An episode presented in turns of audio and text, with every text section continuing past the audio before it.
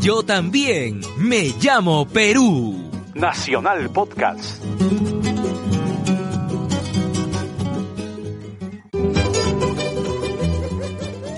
Buenas, ¿qué tal? ¿Cómo están? Me llamo Clodomiro Landeo y trabajo en el Instituto Nacional de Radio y Televisión. Estoy acá nuevamente para conversar un poco con ustedes a propósito del Día Internacional de la Lengua Materna. Sepamos que esta celebración fue una iniciativa de Bangladesh y que fue aprobada en la Conferencia General de la UNESCO del año 1999. La UNESCO, como la gran mayoría de los pueblos del mundo, creemos firmemente en la importancia de la diversidad cultural y lingüística de las sociedades, porque expresan valores y conocimientos constructivos que nos ayudan a comprender, valorar y proteger la naturaleza, nuestro medio ambiente. También nos ayudan a construir estructuras sociales fundamentadas en la solidaridad,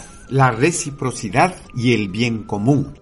En consecuencia, la pérdida de una lengua materna no solo se da en el plano lingüístico, se pierden saberes y conocimientos importantes para la conformación de sociedades respetuosas de la diversidad cultural y que sean promotoras más bien de una cultura de paz. Chaitam manahun hanan kuna.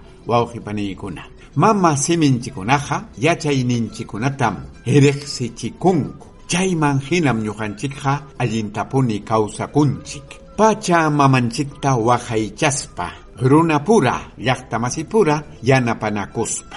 Es bueno saber que vamos alcanzando algunos logros en la preservación de nuestros conocimientos y lenguas maternas. Por ejemplo, ahí tenemos los procesos de educación bilingüe, especialmente en los programas de educación inicial. Y en lo que respecta a nuestro país, el Perú, estamos viendo que los prejuicios van disminuyendo respecto de nuestros pueblos ancestrales, quienes participan cada vez más protagónicamente en la economía, la producción artística y cultural y en los medios de comunicación, especialmente en los del Estado aunque aún falta sacudirse del paternalismo y representarse políticamente de manera directa sin intermediarios. Por otra parte, es bueno saber que con motivo del Día Internacional de la Lengua Materna 2022,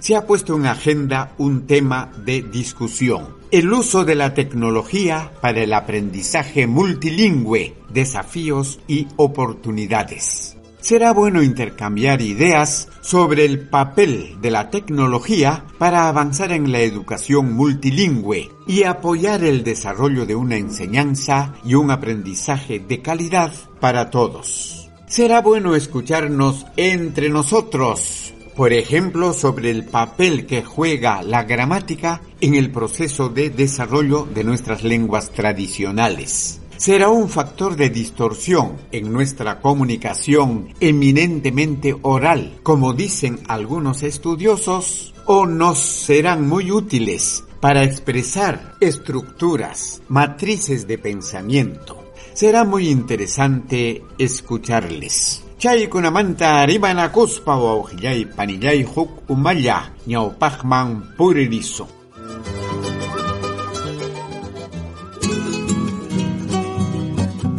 Yo también me llamo Perú. Nacional Podcast.